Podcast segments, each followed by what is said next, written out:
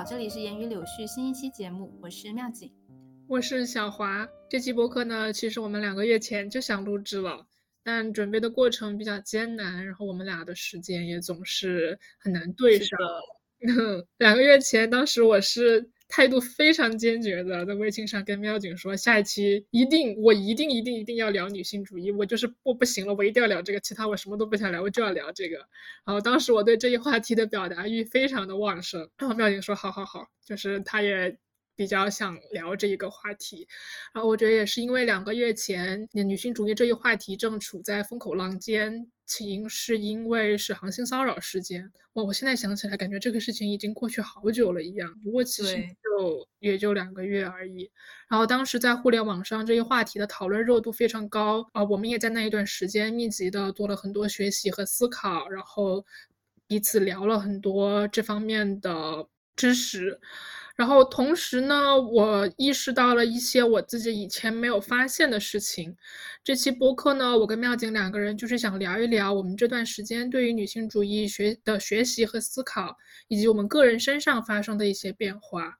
啊，我们预计这期内容会比较长啊，然后我们希望把每一期都控制在一个小时左右，所以呢，这期播客应该会分成上下两期。啊，现在这一期是上期，我们主要想先聊一聊我们的自我觉察，也就是我们在自己的成长过程中，我们的心理和认知发生的一些变化。下一期呢，会重点讨论我们到底在对女性主义的学习和思考当中获得了什么样的信息。我先来从我这边讲一讲，就是当时我有一个契机，引发了我那一段时间每天每日每夜的都一直在被女性主义这一个话题所困扰着。它是由一次由我跟 ChatGPT 的对话而产生的。那天呢，我在跟 ChatGPT 聊 Rick and Morty，聊了一会儿，突然想到了播客随机波动第一百一十四期的内容。标题是“世界如此疯狂，我们何必正常？”这期播客呢是两个月前，当时女性主义议题正处于风口浪尖的时候，呃，随机波动制作的一期播客。那么我为什么会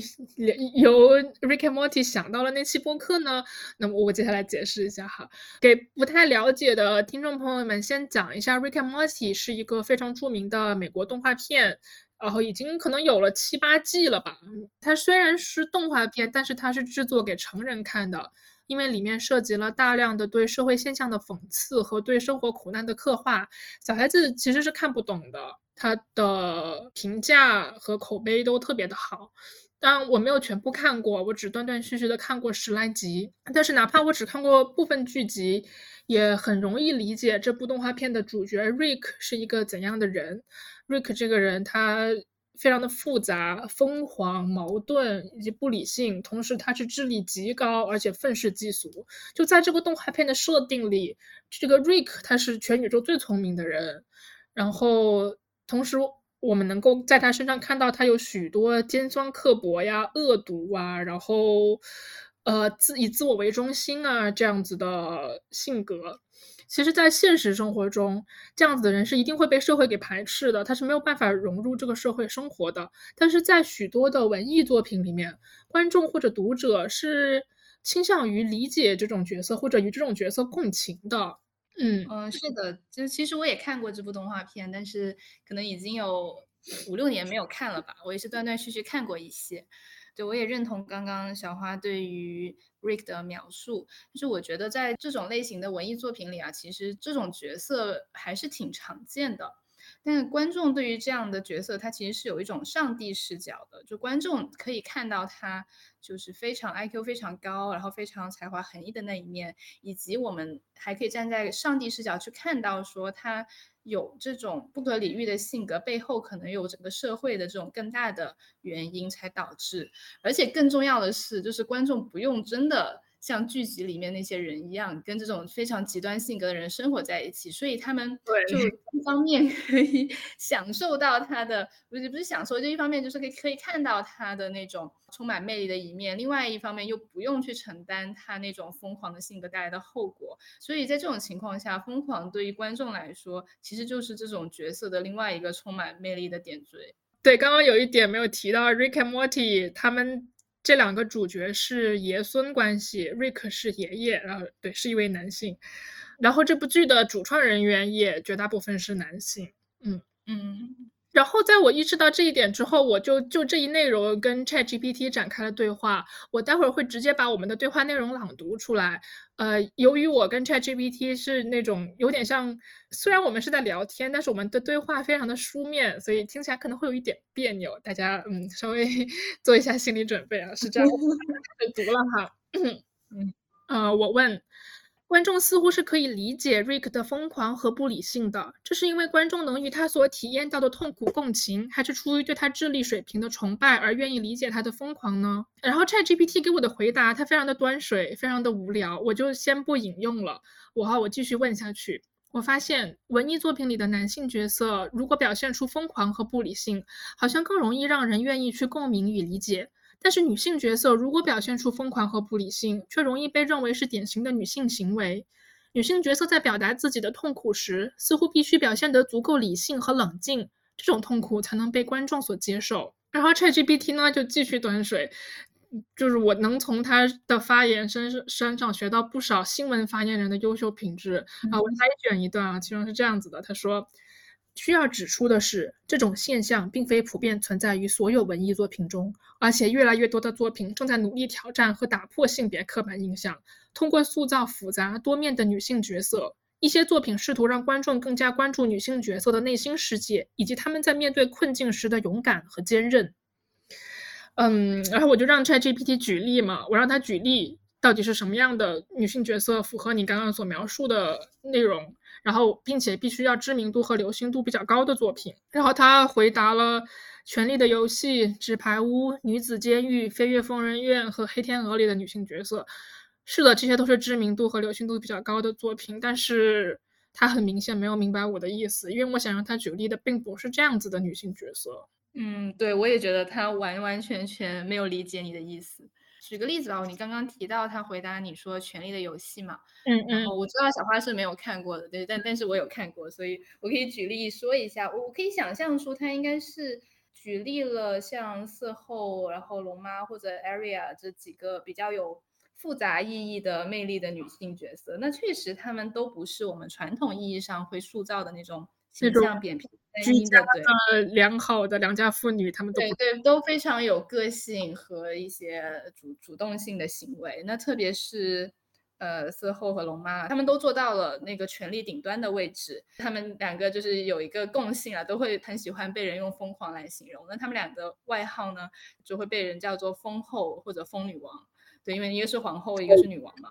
嗯。但是在《权力的游戏》，虽然它呃是一个架空的历史类剧集这样的设定，但它其实还是以男性为主导的一个权力的世界。那在这样的一个世界中呢，色后和龙妈，她其实是用一种类似于不计后果的、有毁灭性质的疯狂举动，他们才帮他们争取到了自己在权力场上的一席之地。但是另一方面，我觉得大家在谈论他们疯狂的时候，都是带有一种。戏谑的意味的，因为在《权力游戏》里也有男性被称为疯王，但是那个男性是真的疯了，嗯，是真的有病理性的疯狂。但瑟西和龙妈他们其实就只是会有一些暴力性的行为和一些不计后果的，就大家在谈论他们的时候，并不是真正在尊尊重他们这种疯狂的行为，其实都是有一种那种带有一种不可理喻的、没办法理解他们行为的那种戏谑的意味在里面，嗯。权力的游戏我没有看过了，但是我大概也从，因为大家经常谈到权力的游戏这部作品嘛，所以我也耳濡目染的了解一些他们的角色，然后我能理解刚刚妙景在说的什么，就是我当我也当时也是立刻反应到那个 ChatGPT 完全没有明白我的意思。然后纸牌屋我是看过第一季的，那个 ChatGPT 举例的是纸牌屋里面那个第一季里面那个女主角嘛，就是男主角的妻子。我已经不记得他的名字了，但他在那部剧里面表现出来，就就是其实就是跟一个男性的形象没有什么差别，他就是一个政治手腕非常高明的、非常坚硬的、呃非常有谋略的、充满男性的职场上也混得非常好的这样一个角色。但他其实这个角色其实是非常不女性视角的，他是他完全是因为他活得像个男人一样。所以他才能够站到那个位置上的。他跟我一开始跟 ChatGPT 聊的什么男性的疯狂和不理性啊，什么女性的疯狂和不理性啊，完全都没有任何关系。就这个这个女性，她虽然是一个在传统意义上一个比较特立独行的女性，但是她不完全不是说我想聊的那种女性。所以就是 ChatGPT 完全没有明白我在说什么。然后我后面就开始继续跟 ChatGPT 解释嘛，然后我后面是这样说的。我说不，我想说的是，文艺作品里有哪些主角，当他们在以不理性甚至疯狂的姿态来表达自己的痛苦时，还能够被观众理解或者共情呢？请列举三个男性主角和三个女性主角。然后接下来呢，ChatGPT 列举了《哈姆雷特》《美丽心灵》的男主角和 男主角。然后呢，女主角方面，他列举了《教父》里三儿子的妻子。天生杀人狂的女主角，以及《电锯惊魂》系列里面的第一位幸存者，一位女性。这些作品我并不是全部都看过，但是由于他们很有名，所以我其实多多少少也有一些了解。我就问 ChatGPT，我说：“你有没有发现《哈姆雷特王子》《美丽心灵》的男主角和 男主角，他们在某种程度上不仅能够被观众共情或理解？”同时也能引发观众的尊敬和钦佩之情，但是观众会尊敬《教父》和《天生杀人狂》和《电锯惊魂》里面的女主角吗？然后他就继续端水，他真的说了一些很无聊的话，就他一方面没有理解我在说什么，但是一方面他又非常优秀的通过一些无聊的表达来显得自己理解了我在说什么。然后我就让他继续，我就说。你这个女性举例，我觉得不符合我的要求。那你继续再举例其他的女性角色。这次他提到了杀死比尔和龙纹身的女孩，然后提到了《哈利波特》里的赫敏，我都懵逼了。我说你怎么会提到赫敏？首先，嗯，杀死比尔和龙纹身的女孩我没有看过，但我查了一下资料，我觉得。这两位女主角其实相对而言已经比较符合我的需求了，但是赫敏是完完全全绝对不符合的。我当时就想，我说赫敏，我说你这么博闻强志，你绞尽脑汁搜肠刮肚，你是找不到其他女性角色了吗？我当时就是满脸问号，然后我觉得可笑。但是我，但但但你们能想象吗？我不能这么跟他说话，因为他。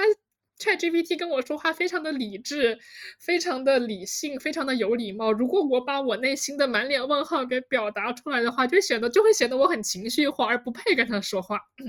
然后我就，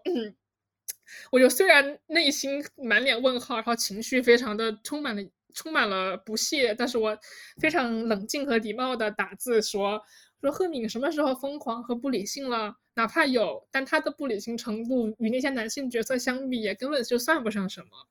她不是一直都是最理性的那个角色吗？对她只是有一些脆弱的，偶尔有一些脆弱的时候，比如谈恋爱的时候，就是她跟 罗恩 谈恋爱的时候会有一些什么，但是这这算啥呀？就这算啥？就这就这，对啊，就赫敏其实就是。完美的女性的 role model，三好学生，对啊，嗯，然后又出身，她出身不是特别好，所以她有受到霸凌，所以她又有一些脆弱，但同时她又很认真努力的学习，然后身边有很好的朋友，也有很喜欢她的老师，就是就是 role model 一样的角色了。然后，嗯，然后这时候，然后我就我就。我就跟 ChatGPT 这么说了嘛，然后 ChatGPT 就说，嗯，你说的对，然后他就换成了《消失的爱人》的女主角。我觉得这个这才让我觉得更无语了。我就说，我不知道《消失的爱人》女主角是否是一个恰当的例子，因为她让我感觉到毛骨悚然，这种感情完全是惧怕而不是尊敬。《乔治大人妙警》你也看过对吧？就是是啊，是一部惊悚片来的，就是在讲犯罪的行为啊。其实他是站在女主角的视角，他描述了很多为什么女主角会犯下这样的罪行。因为她女主角其实确实是承受了在她的生活里承受了很多不平等。她跟她的丈夫结婚之后，搬到了她丈夫好像是她丈夫的家乡，就是她。她她的丈夫为他们两个人的未来做了很多决定，然后她丈夫出轨了，然后这位女性就非常的愤怒生气，她就想要复仇。就其实她最后犯了很多罪嘛，但其实我们能够感受到这位女性之所以这么做，她的原动力是复仇。但他选择复仇的手段就让人感觉非常的 creepy，非常的就就就就我没有办法，就我很害怕他，但我没有办法尊敬和共跟他共情。我很理解他的困境，但同时他选择的最后选择的手段让我感觉，咦，就我觉得如果他就直接把那个男性杀掉了，那我可能就会觉得更加直接和更加直接和可以理解。但他选择的手段，他是假装自己被男主杀，他是制造了很多间接的证据，让所有的邻街都误以为自己被男主杀掉了，然后他自己就是逃了。然后过后面还发生了一些很多很多事情，但是所有的过程都让我觉得哇，这个女的真的是，是的。然后我又让 ChatGPT 换例子嘛，他就换成了异形系列里面的一个女主角。然后因为我没有看过，所以我就没有就这个话题继续跟他聊下去了。其实如果让我自己举例的话，呃，我会举例《西部世界》里面的女主角 Dolores，然后《瞬息全宇宙》里面的杨紫琼和《伦敦生活》里面的女主角 Fleabag。我会举这些例子，我会觉得这三个女主角是比较符合我一开始的描述，就是他们首先他们在作品里面表现出了疯狂以及不理性以及脆弱的行为，但当他在呈现这样的姿态的时候，他还能够被观众给理解或者共情。这三部作品的女主角是符合，我觉得是符合我心里的这个要求的。但是当然这些也都是近近几年、近五年以内的作品了。然后我就。继续问 ChatGPT，我说：“你有没有觉得列举符合这些要求的男性角色比女性角色要容易多了？当一个男性在现实生活中展现出疯狂与不理性时，很有可能会被社会排斥；但当他身为一个文艺作品的主角时，作者会通过细腻的描写来让我们理解这个男性的疯狂与不理性，进而对他产生一些情感。这些情感可能包含尊敬。”共鸣、同情、惋惜，总之会有不少正向情感。而当一个女性在现实生活中展现出疯狂与不理性时，她当然也会被社会排斥，可却缺少相应的文艺作品来让读者或者观众去对这样的女性角色产生一些正向情感。人们还是倾向于将这样的表现归结为，因为她是女人。在一个典型的男权社会里。男性总体上来说比女性有更多的机会与话语权。当女性由于在性别上受到压迫而导致她们变得不理性和疯狂时，这种情绪是无法被大部分男性所理解的，并且由于男性掌握着话语权，他们有更多的机会创作文艺作品，所以他们倾向于将女性的这一行为扁平化，而这种扁平化更进一步的影响了社会，使得社会对女性的刻板印象进一步加深。以上我读的都是我跟 ChatGPT 说的内容，然后他在我说这些话的时候，他给我的回复都非常的端水，非常的白左，非常的政治正确，非常的滴水不漏，没有什么值得我记录的亮点。我觉得以后我会将所有这样类型的发言形容为非常 ChatGPT，就其实非常 ChatGPT 就是那种占据优势的。占据社会顶点的，但是非要以一种我理解天下苍生的姿态来讲话的这种发言，就 是不是白左发言，而且就是嗯，怎么说呢？白左的新闻发言，就是不是那种私下里会说的话，而是那种他在一个公共的场合面对所有的人会说的话。嗯，非常的非常 Chat GPT。对对，我很认同刚刚小花说的，说这种男性的文艺创作者会把女性的疯狂行为扁平化的这个观点。对，因为就是不仅是影视作品了，在经典的文学作品里面，其实你会发现女性的疯狂一直以来都是跟爱情紧密联合在一起的，而且这种疯狂是呈现出一种自毁的倾向，就它可能不会危害大面积的 危害什么社会啊什么什么发展，但是它起码它是有一个自毁倾向的。对，但其实这个也是被男性的创作者塑造出来的，但已经非常深入人心了。对，因为我能多年来都是这样子的。对，都是这样子，就是从从古到今，就男性创作者就很喜欢去传达一个观点，比如说拜伦就曾经说过，说爱情只是男人生命中的一部分，但是对于女性来说，爱情就是女人生命的全部。就这种论调已经太深入人心了。我其实。我觉得这句话它是有一定道理的，因为在那个年代，在拜伦生活的那个年代，女性是不允许、不被允许读书与工作的，就是你我都啥也不能干，我啥也不能干，我只被允许结婚。那当我的生命中你不让我干其他事情的时候，那我当然就只剩下爱情了。你觉得我的生命里我为什么没有工作？我为什么不能读书？为什么不能思考知识、哲学和社会？是因为我不想吗？是因为你不给我机会啊？是。对，然后刚刚小花在说的时候，我也在想说，如果是他问我这个问题，我会举什么角色的例子？然后我就想到了一些现代流行文化中的比较疯狂的女人的形象，就比如说超英，那个漫威和 DC 都有这样的例子嘛。漫威的绯红女巫，还有 DC 的小丑女，她们都是会被人形容为非常疯狂的女性，而且是有非常强大的力量。但是呢，就就回到刚刚说的话，那即使他们是非常有魅力、非常美丽、非常强大，但他们的疯狂依然是和爱情死死的捆绑在一起的。就是没有那两个他们生命中最重要的男人，他们也不会走向这个疯狂的极端。甚至小丑女她原本是有名字的，但是我们都叫她小丑女，因为她叫什么名字我都不知道。啊，哈利奎因。对，哈利奎因就。他的疯狂完全就是因为小丑而导致的，然后我们也以小丑女来命名他。嗯，但是这种情节会让男性观众会觉得很爽吧？我觉得。哦，对，就还会想到的是《杀死伊芙》里面的小变态的角色，他是一个天生的杀手，一个有非常强的反社会人格的呃一个女性，然后她天也是受过非常严格的训练，所以就是身手啊什么都很敏捷，就完全不输于她的男性同行。他会让我觉得是比较符合这一个描述的同时，他又比较独立的一个角色，至少是独立于男性的一个角色。但是很讽刺的一点是，他的性取向也是女性。对我我我现在有点没有想清楚要怎么去描述这个讽刺的点在哪里，但是我就会觉得这很好笑，就是当你终于见到一个就是这么强大美丽的女性的时候，她同时。不喜欢男的，对，就好像是如果一个女性如果她喜欢男的，她就不能真正强大起来一样，对吧？有没有这样的一个感觉？她之所以强大，是因为对不喜欢男的，男性限制。因为我刚刚我也举例，就是说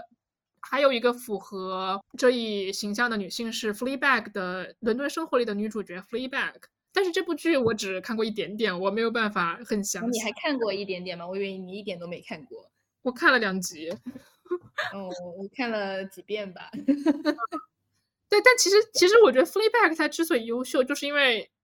你首先女主角喜欢男的。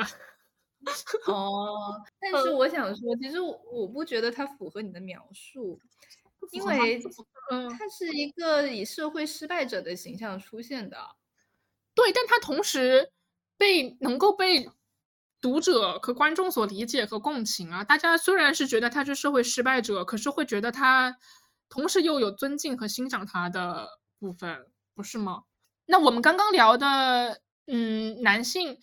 像比如说 Rick and Morty，Rick 他也没有办法说是社会成功者呀。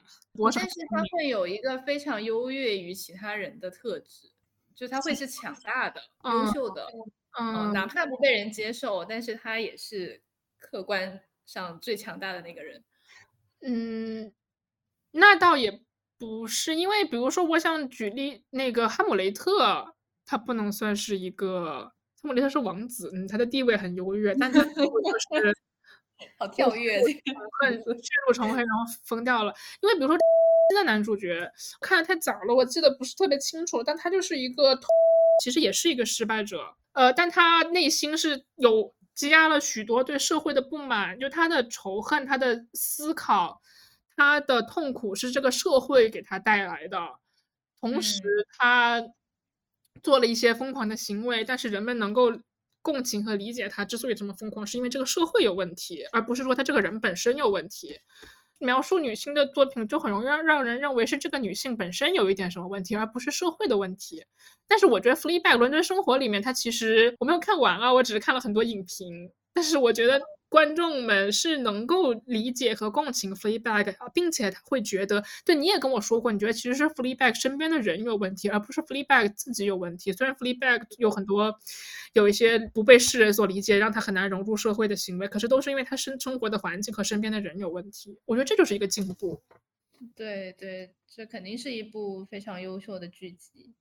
我觉得能拍成这样，真的是非常天才。嗯，等会儿我们聊到下面的时候，还会继续重新来提到我们刚刚提到的《伦敦生活》这部英剧。嗯，我接下来先顺着我们的大纲 继续把呃 按照逻辑的讲下去。就是我我想解释一下，为什么我会在跟 ChatGPT 聊 Rick and Morty 的时候就聊到这个事情。之前也讲了嘛，是因为随机波动的有一期播客叫《世界如此疯狂，我们何必正常》。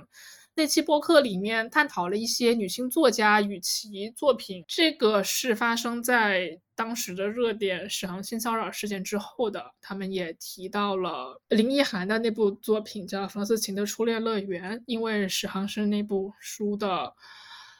呃推荐人之一。然后我在那期播客里面。学到了一个事情，就是我以前没有意识到，那期播客突然就让我意识到，就是女性作家在书写与表达自己痛苦的时候，需要很辛苦的、很强强调自己是理性的，而男性作家不太需要这样做。当时听到那句话之后，我就感受到确实是这样子的，因为男性创作者就像我们刚刚举例的那些作品一样，比如说和 美丽心灵和哈姆雷特。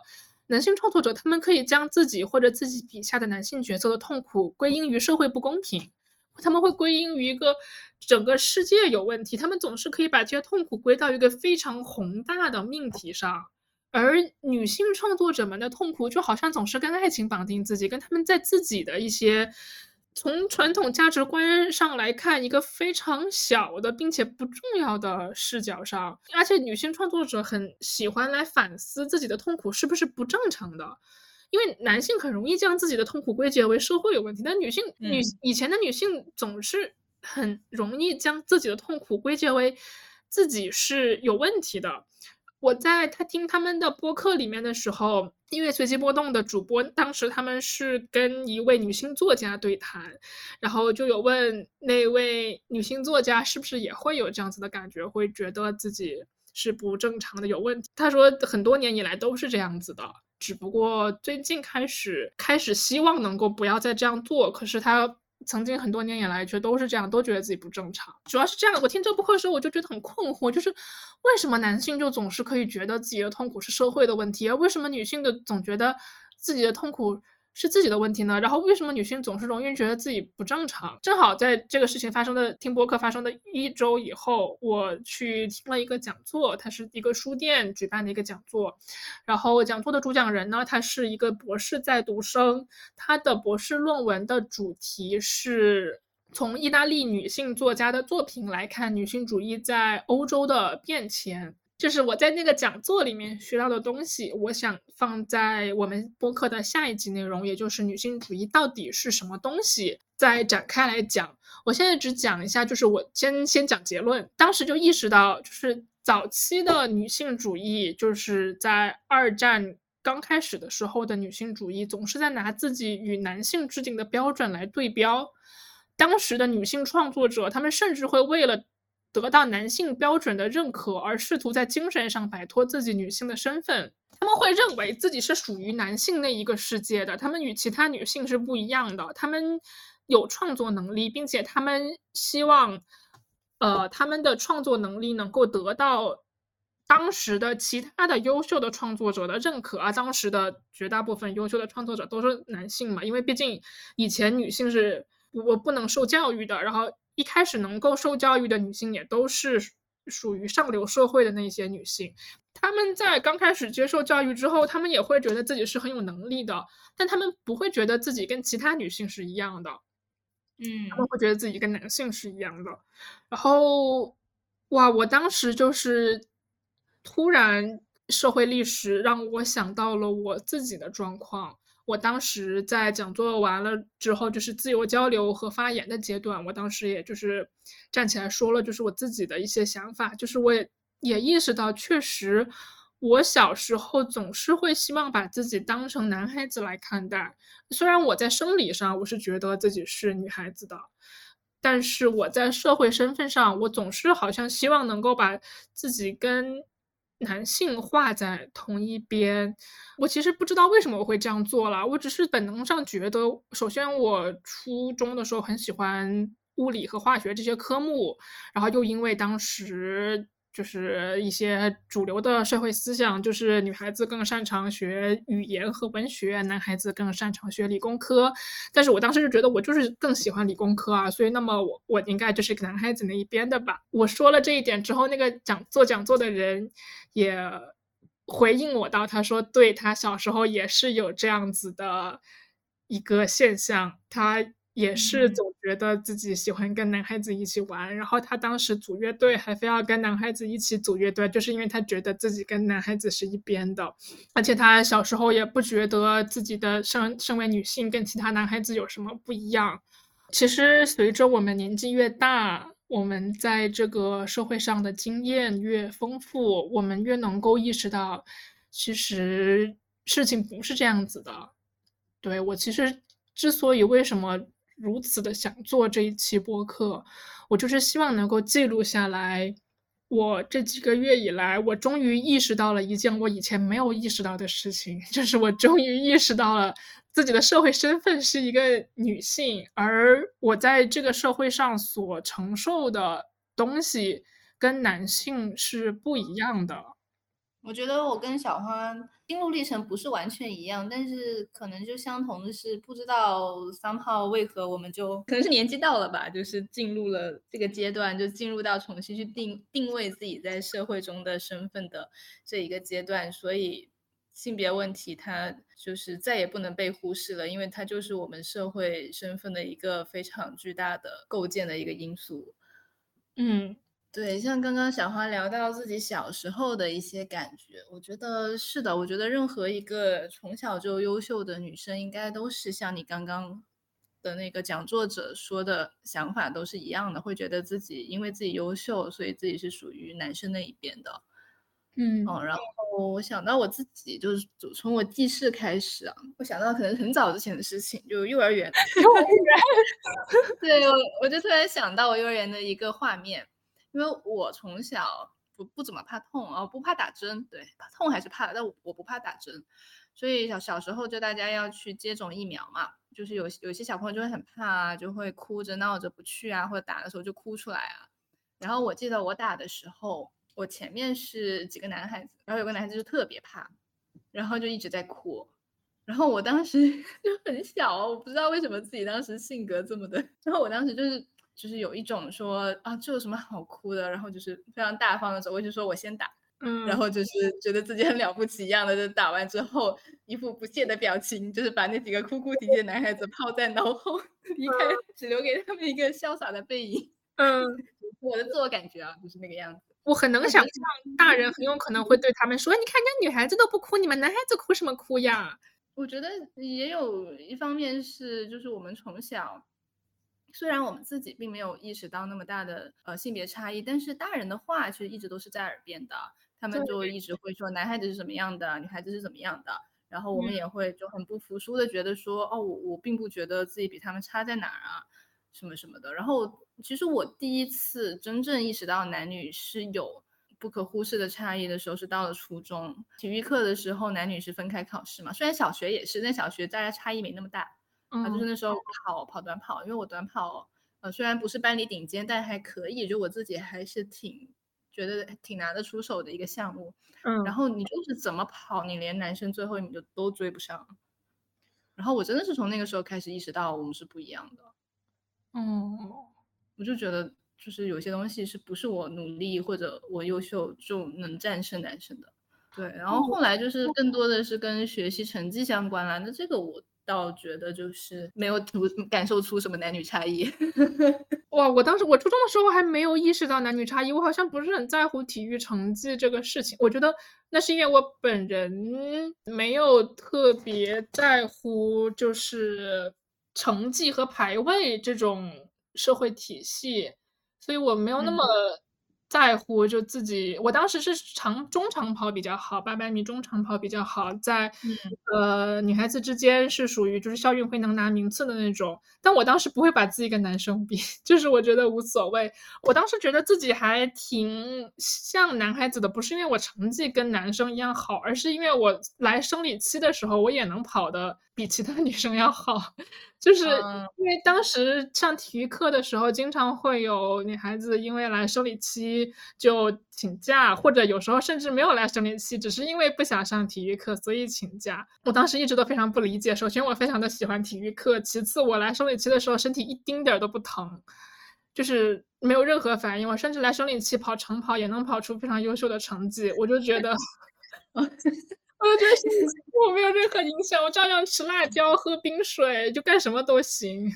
是是，初中的时候也是大部分女生就是第一次出初潮，我讲的好书面，就第一次 来来月经的年龄嘛。然后那那个时候可能男女分化就更严重，但是我的体质是跟小花比较像的，所以我也没有在因为这件事感觉到多的就自己身为女性的一些一些不方便的地方。跑步这个事情，你居然没有意识到？我记得当时，我记得初三的时候，就是我们当时那个中考的呃题目，就中考体育是要考两百米嘛。然后那个我的初中，就是我最讨厌我们初中的一点，就是他 就是为了督促我们跑得更快，大家拿更高的分数嘛，就开始在课间的时候要求每个班组织那个跑步练习，然后他就非常。非常的，我想用什么词来形容？就我觉得学校就非常的阴险，就他因为他知道你你组织练习的话，大家都会摸鱼，所以他就用了一种接力跑比赛的方法。因为大家知道是比赛的话，大家有那个集体荣誉感，就有那个竞争意识，就会使出全力。我都不记得了，呃，我不知道，我不记得是不是每个班都这样，还是只有我们班这样了。反正就当时我们会大家分组。然后男女混合分成几个组接力跑比赛，嗯，但是是跑的直道啊，嗯，所以你就很明显看到，就是因为它是混合嘛，所以它不一定每一次都是男生女男女生和女生一起跑，和男生女生，就很明显的看到，就无论是多优秀的女生，就班上短跑最好的女生，就只要这一棒她旁边是个男生，她就是轻而易举被超过去，我当时就很不爽，我就是看那个画面我就很不爽。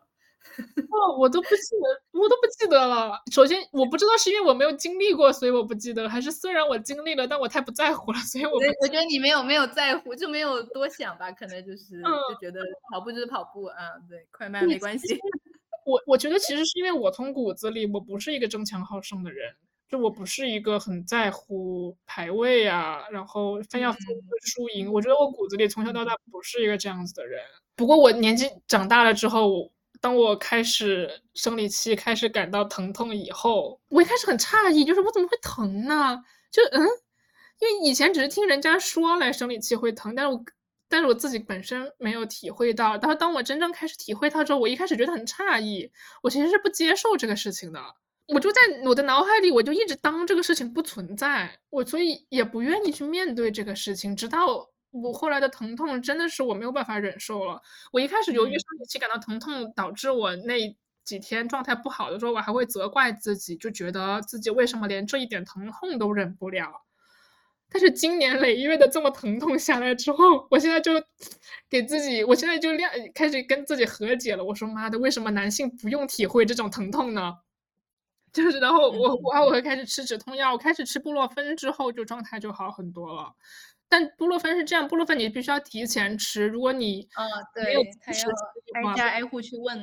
什么挨家什么？一个漫画了，就是形容布洛芬的那个药理机制，就是他会就一个个一个个器官去问是不是你痛啊，是不是你痛啊，然后问到问到合适的之后才会才会起作用。这样啊，我不知道。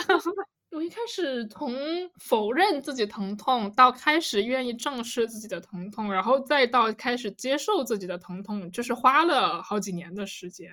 因为有人会觉得，那你就那么点疼，你有什么好？就是也没多疼啊，这人家以前打仗战争，什么上刀山下火海，什么东西，就你这点疼算什么？我是真的，因为有一次听随机波随机波动他们讲一期播客的时候，那个其中的一位主播说，他们当时是因为被静默了嘛，然后然后就描述了一些自己在家静默的过程中的一些呃心理上的痛苦，然后就有一个男性。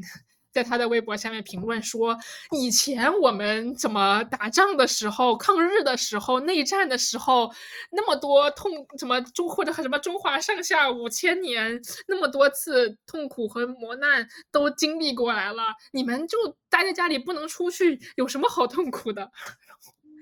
他是就是太可笑了，就曾经那些苦难怎么难道你经历过吗？你是打过仗吗？你是流过血吗？你是干过什么东西？你就能？跟我们的 革命先烈共情，太可笑了！你什么也没有付出，然后就在这指责别人的苦难。对，所以我现在会觉得，我不会因为自己生理期感到疼痛而觉得自己弱小了。我就只是因为那没办法，我就是天生就是这样子，以及我当我在感到痛苦的时候，我需要。理解我自己，而且其他人，我身边的人也需要理解我自己。嗯，啊，对，而且我觉得也是因为我最近意识到了自己是女性的这个事情，所以我一直在着急着打 HPV。我觉得我的很多年之前就一直想要打 HPV，但是一直又懒得去打。但是我最近开始意识到，我需要照顾好我自己，因为我我们在这个社会上处于一个劣势的一个一个状态，所以你更加需要照顾自己。然后我就一直。很积极的打 HPV，然后我也在积极的鼓励身边的女性去打 HPV。嗯，对，比如说鼓励我，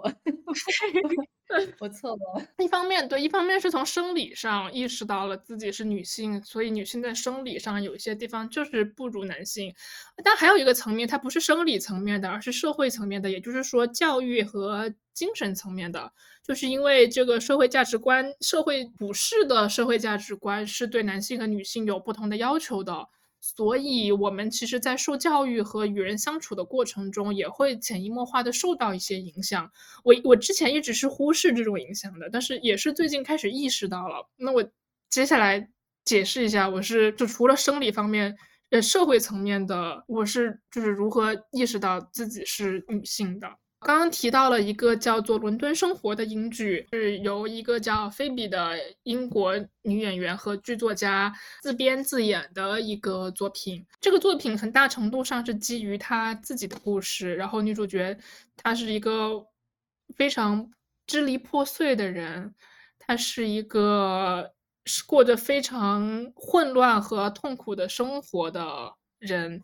但是这部作品的。优秀的地方，它在于人们终于能够从一个女性的视角来意识到，她之所以这么支离破碎和痛苦，不是她自己的问题，而是她生活的这个社会有问题，是她周围的人有问题。也不能说是社会或者周围的人有问题，但是我们很明显能够看到，她之所以情绪上如此的支离破碎，是由她所生活的处境所造成的。看完这部剧的人不会觉得她，咦，她是一个女人，所以她这么混乱，又支离破碎，又情绪化，又怎么样？虽然她确实情绪化，但是你不会觉得，因为她是女人，所以她情绪化，而是确实是能够跟她的经历所共情。那我想对比的是一个我在可能十年前左右看过的一部另外一部英剧，叫《布莱克书店》。他也是一个创作者自编自演的一个作品。这个创作者是一个男性，叫 Dylan Moran，他是写了剧本又演了主角，同时他还是一位单口喜剧演员，也就是脱口秀演员。他大概每隔几年都会有一个脱口秀专场。我是最近就一两个月之前看了他去年的一个脱口秀专场，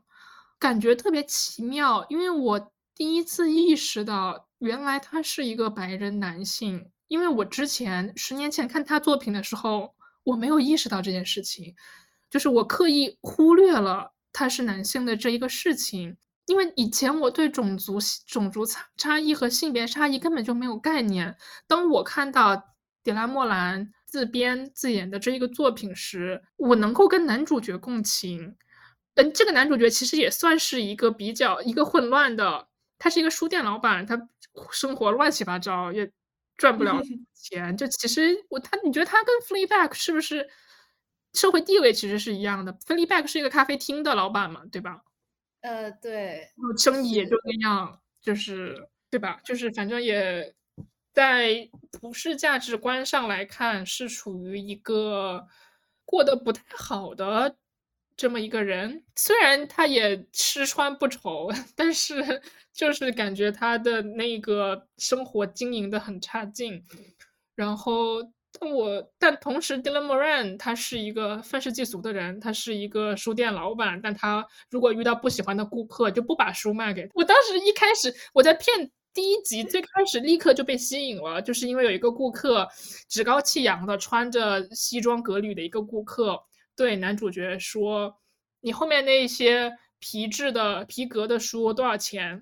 男主角就说：“哦，那些狄更斯的书是吗？”那个顾客就问：“那些书是真皮的吗？我必须要确保那些书是真皮的，因为这样子这些真皮的书才能够跟我家的真皮沙发相配。”你能看到他其实买书只是为了显得自己很有品味，他根本就不在乎这个书是什么书，他根本不想读那些书。然后，然后那个顾客就说：“我给你多少多少英镑。”然后那个男主角就说：“你这英镑是皮质的吗？我要我要收皮质的英镑，这样才能跟跟我的皮包相配。”你，哎好，你不你不是皮质的，不收。下一位，他就是因为男主角他非常看不起这种装作自己要读书的人，所以他就不把书卖给他。我当时就觉得哇，好爽，我喜欢。然后我就一口气的看完了，我就很喜欢这部剧，而且我就很能跟男主角共情。然后同时，我后来也看了那个创作者 Dylan Moran 的脱口秀，我也能跟他共情，我很喜欢他的演出。但是一个月前我看他去年的作品，我就意识到了，哇，他是男的。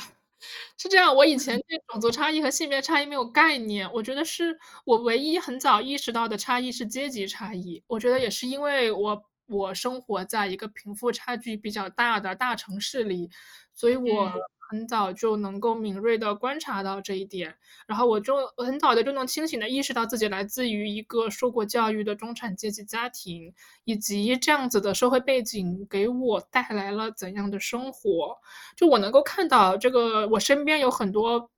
比我有更多资源的人，呃，就他们的父母。的资源比我的父母更有资源，所以他们手上的资源也更多。我也能够看到我身边有很多人资源远远不如我的人，就这些人我都能看到，我都能够意识到。我觉得我能够很明确的意识到自己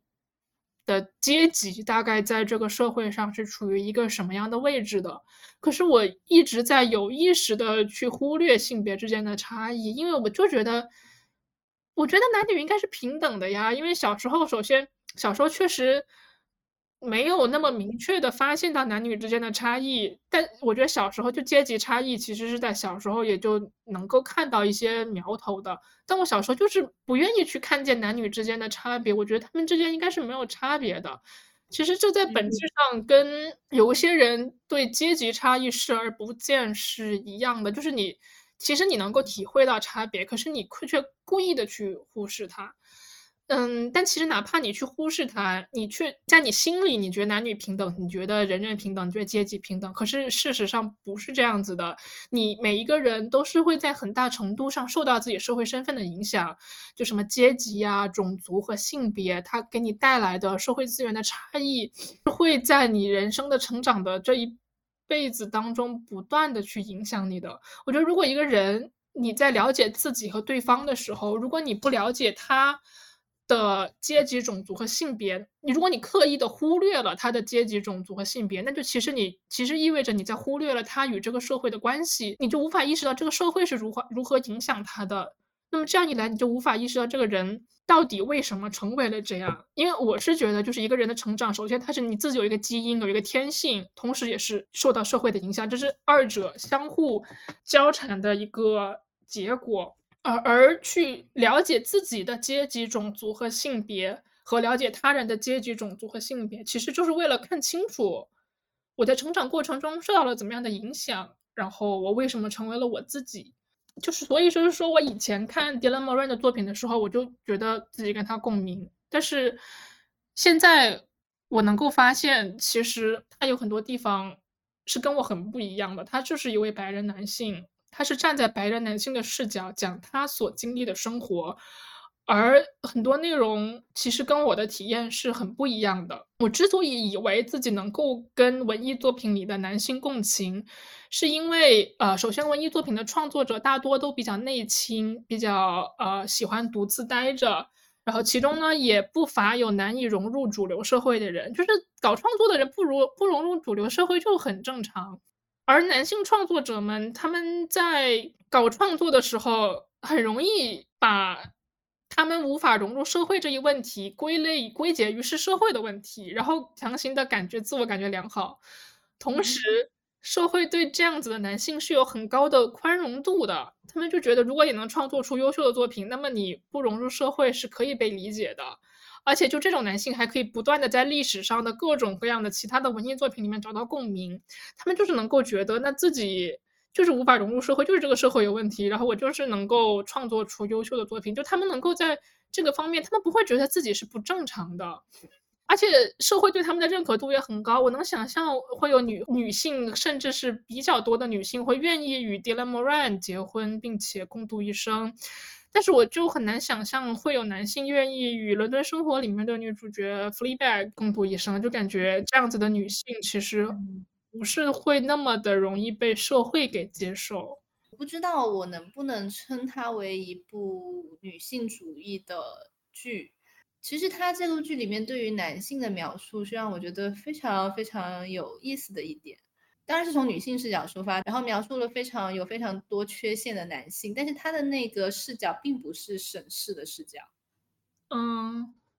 对他就是以一种很平和平等，就是像讲一个事实一样的，也去呈现出了有各种各样性格缺陷的男性放到放到观众的眼前。但但是在我看来，这部剧它它就是很女性主义啊，它只是描述了那些男性所犯的一些可以说是错误，或者说他们的一些缺陷和缺点，但如实的把这些缺陷表现出来，本身就是他要做的一个选择。就是他之所以选择从这个视角，他选择的这些视角本身，他其实就是哪怕他不觉得自己在为女性发声，他可能觉得自己是在为自己发声。因为我也知道他这个角色在剧里面也一直觉得他自己根本就算不上一个女性主义者。可是我。在我看来，从结果上来看，他选择为自己的处境发声，并且他为自己塑造的这个故事得到了许多人的共情和认可。那么，其实只要他不会让观众产生疑义，因为你是一个女人，所以你这么支离破碎，你这么脆弱。只要他。讲了一个以脆弱的女性为主角的电视剧，但是却没有被观众这样觉得，那么在我看来就是巨大的成功，就是就那就在我看来，它就已经颠覆了传统的女性在人们心中的形象，就是为了爱而疯狂，然后为了爱而脆弱，然后特别情绪化，特别不理智，特别值得唾弃。但观众并不这样觉得，那观众之后也有可能会意识到，那么他们生活里的其他女性也可以是这样子的。他们脆弱、敏感、疯狂，可是这并不是因为他们是女性。就是这个可能会要回到一个你怎么去界定女性主义这一个定义的这样一个问题。因为在我看来的话，我会觉得那这部剧肯定它是一个女性视角的作品嘛。嗯嗯，对。但是它所描述的女主经历的社会情况，其实并不是从性别角度出发去写的。那或者说，咱们不要管怎么把它定义或者归类吧，但是至少我在这部剧里面体会到的女性主义的精神，就是如果非要把所有东西都分门别类搞一个定义的，打个比方，呃，对，就是之前之前那个随机波动他们那期播客里面也讲，就是那个世界如此疯狂，我们何必正常里面，他们也讲有一个作者。之所以被大家广泛的认为是女性主义作者，是因为他传传闻他抛弃了自己的孩子。就是说，读者们大家觉得他特别的女女性主义，他特别的呃女权，是因为他居然抛弃了自己的孩子。所以把它定义为女性主义作者，可是这样子的定义是非常狭隘的。你看一个他一个人的作品究竟有没有女性主义精神，应该应该看绝大部分读者看完这部作品之后会有什么样的感觉，他们是否还会继续一个某一性别进行扁平化的认知？就只要能够你在描述这个性别的时候能够突破大家的扁平化的认知。那么在我看来，它就是有具有女性主义精神的，或者说是在当下的这个时代值得被歌颂的作品。这是我自己这么认知的。至于它具体是如何被分类的，是否被定义成女性主义作品一些什么的，对我来说，我觉得不重要。因为也有可能有很多，那你要说拙劣的作者。也有可能他本身想写一个女性主义的作品，可是写出来的作品就是很拙劣，并且无法让人感受到任何女性主义精神，无法突破任何性别扁平化的刻板印象的东西，那也是很正常的。但是我觉得，就是从结果来看，无论菲比她的出发点是什么，但她的结果都是突破了性别扁平化，打破了性别刻板印象，我觉得非常非常好。嗯，是的。就因为以前就是我总是在文艺作品里面跟男性共情，是因为这种脆弱的、不理性的女性总是总是让人觉得她是一个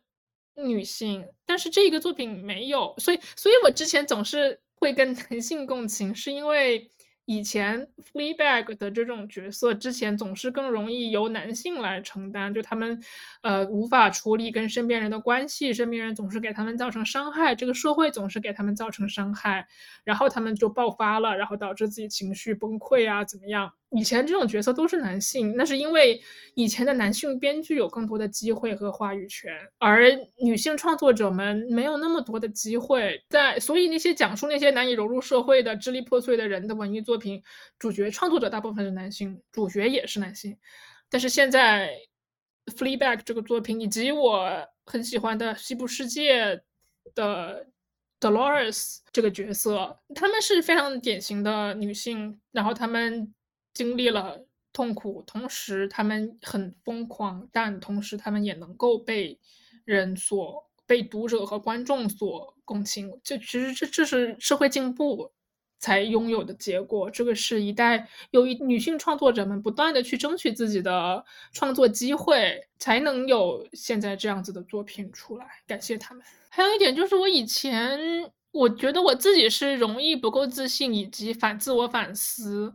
我以前以为这是我个人的特性，跟我是女性是没有关系的。不过现在越长越大，见过的人各种各样的人越来越多，我发现其实确实总的来说，女性更加容易反思自己，而男性不会。男性哪怕他们心底是不自信的，他们也必须装作自信。他们哪怕在反思自己，也会强行的，呃，把自己想要反思的这个念头给。摁下去，是因为男性就是这么被教育的。因为男性在这个社会中，他会被鼓励去不顾后果去夺取和占据社会资源，而这个社会只会尊重这种占据更多资源的男性，所以他们是不被鼓励去自我反思的。因为自我反思是是有碍你去争夺和夺取的，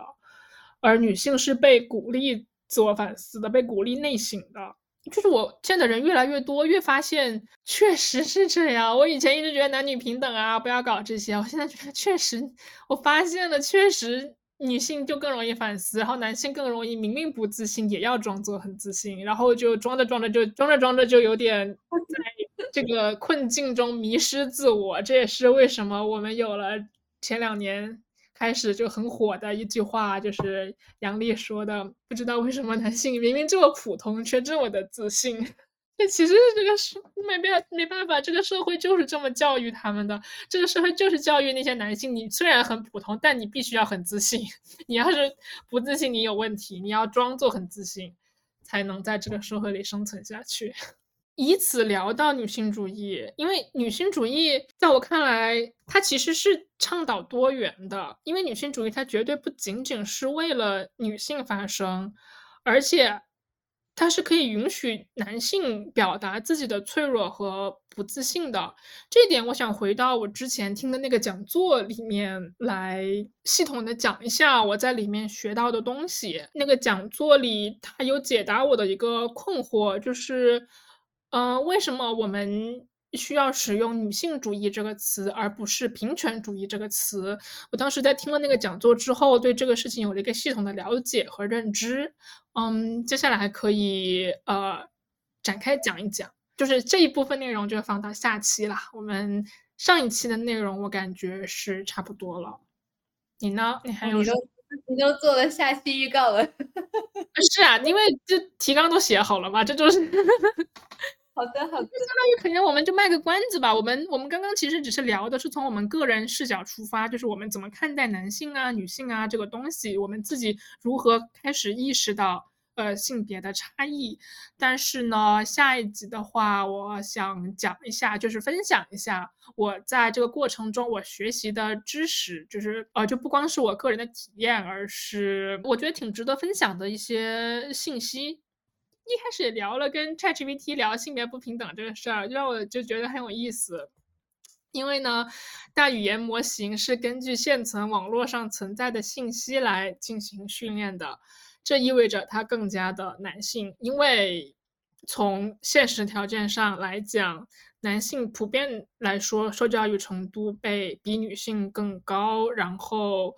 也更喜欢和擅长到处的。发表自己的见解，这意味着在社交网络上说话的，并且得到关注的人，跟现实社会的权力阶级其实是差不多的，也就是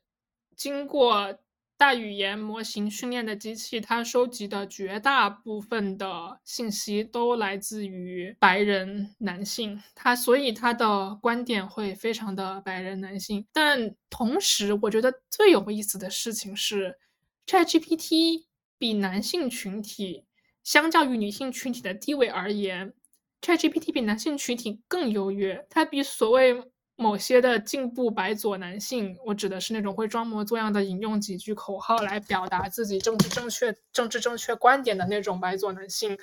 他更加的政治正确，他更加他的地位更加的优越，同时他不会犯任何那种情绪化的错误，因为哪怕一个白左男性，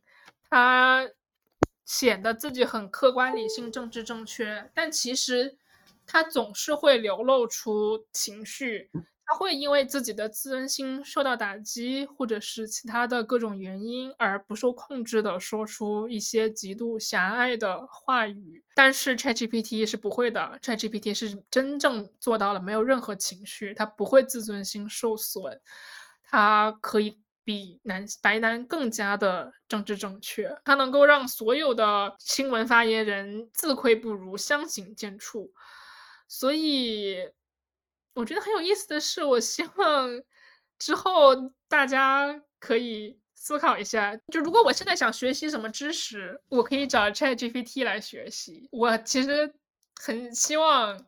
男性们能够思考一下，什么东西是 ChatGPT 能够提供，而他们所不能的，以及什么是他们能够提供而 ChatGPT 所不能的。因为我活了这么多年，快三十岁了。我确实也是意识到，我身边的男性真的很喜欢教我做事，就是因为男性就总是要就，所以我们俗称的爹味，就是男性他总是要显得自己更加客观理性，站在了真理的一方，然后来教女性做事。其实这一点，我觉得 ChatGPT 可以做的比他们更好，呃，ChatGPT 比他们知识面更广，更有礼貌。我希望，嗯，男性们可以想一想，既然 ChatGPT 能做到，希望你能够不要再做这样的事情吧。因为我相信，我坚信有很多事情是人类可以做到，而 ChatGPT 不能的。我希望 男性们不要把自己活得跟 ChatGPT 一样，对，就是不要教人做事。就 ChatGPT 能比你做的更好，就是因为男性总是觉得一个女性跟他说话，肯定是想从他身上学到一点什么东西。我希望他们意识到，嗯。我说不定找 ChatGPT 学效率更高呢，所以我希望他们能意识到，我找你们聊天不是为了想要从你们身上学到什么东西，所以你不要教我做事。对，这句话说的很对。对，但是我我知道了，我之所以说的很绕，是因为我觉得这个话，我我又怕伤害他们的自尊心，我不敢说的太直接。跟男就是应该直接的说出来啊，不然他们。他们其实不知道自己在干什么，但是你看，我是被教育说话要委婉一点，不要让他们伤自尊心，不然他们会很难过，然后就嗯。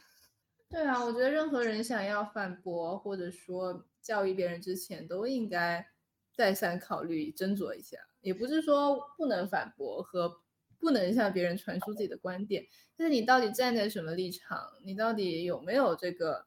资格和立场去对别人传输这些你觉得对的观点？你是需要再三考虑的。就有时候我跟男性聊天的时候，我希望我其实是希望我们俩是在平等的讨论一件事情，但是我发现，因由于我说话很委婉，我很害怕伤害对方的自尊心，而对方从来都不考虑这一点，这导致结果总是会变成感觉对方在教我做事。其实我是有很明确的自己的观点和输出和表达的，但由于我说话很委婉，表我表达没有他们那么强硬，反而显得我的观点站不住脚。但其实不是这样子的，我内心是很坚定的，我只是照顾他们的面子，好吗？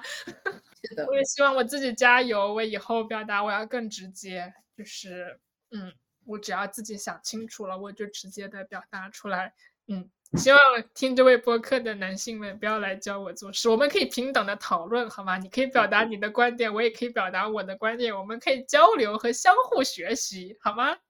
谢谢。好的，谢谢。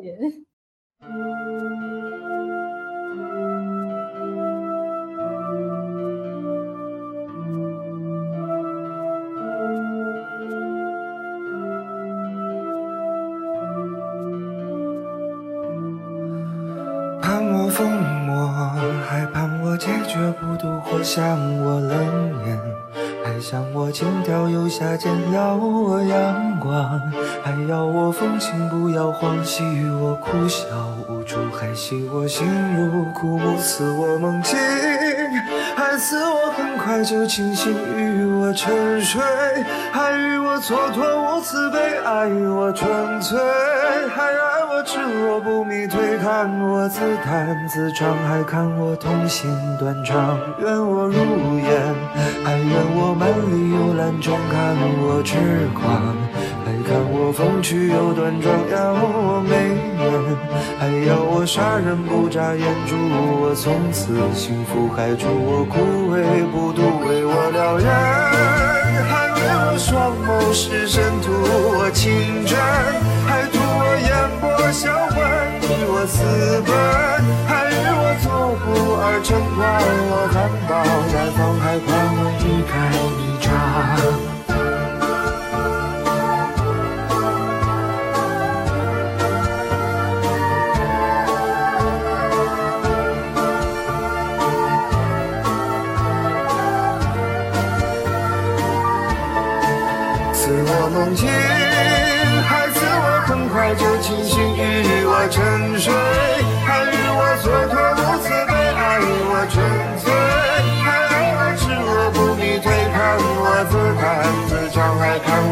心断肠，为我燎原，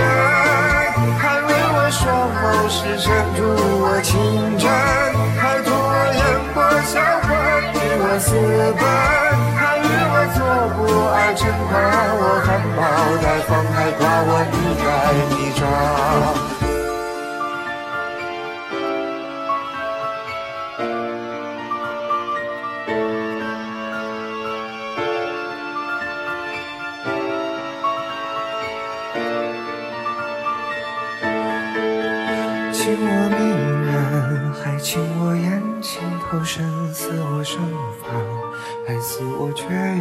常有我。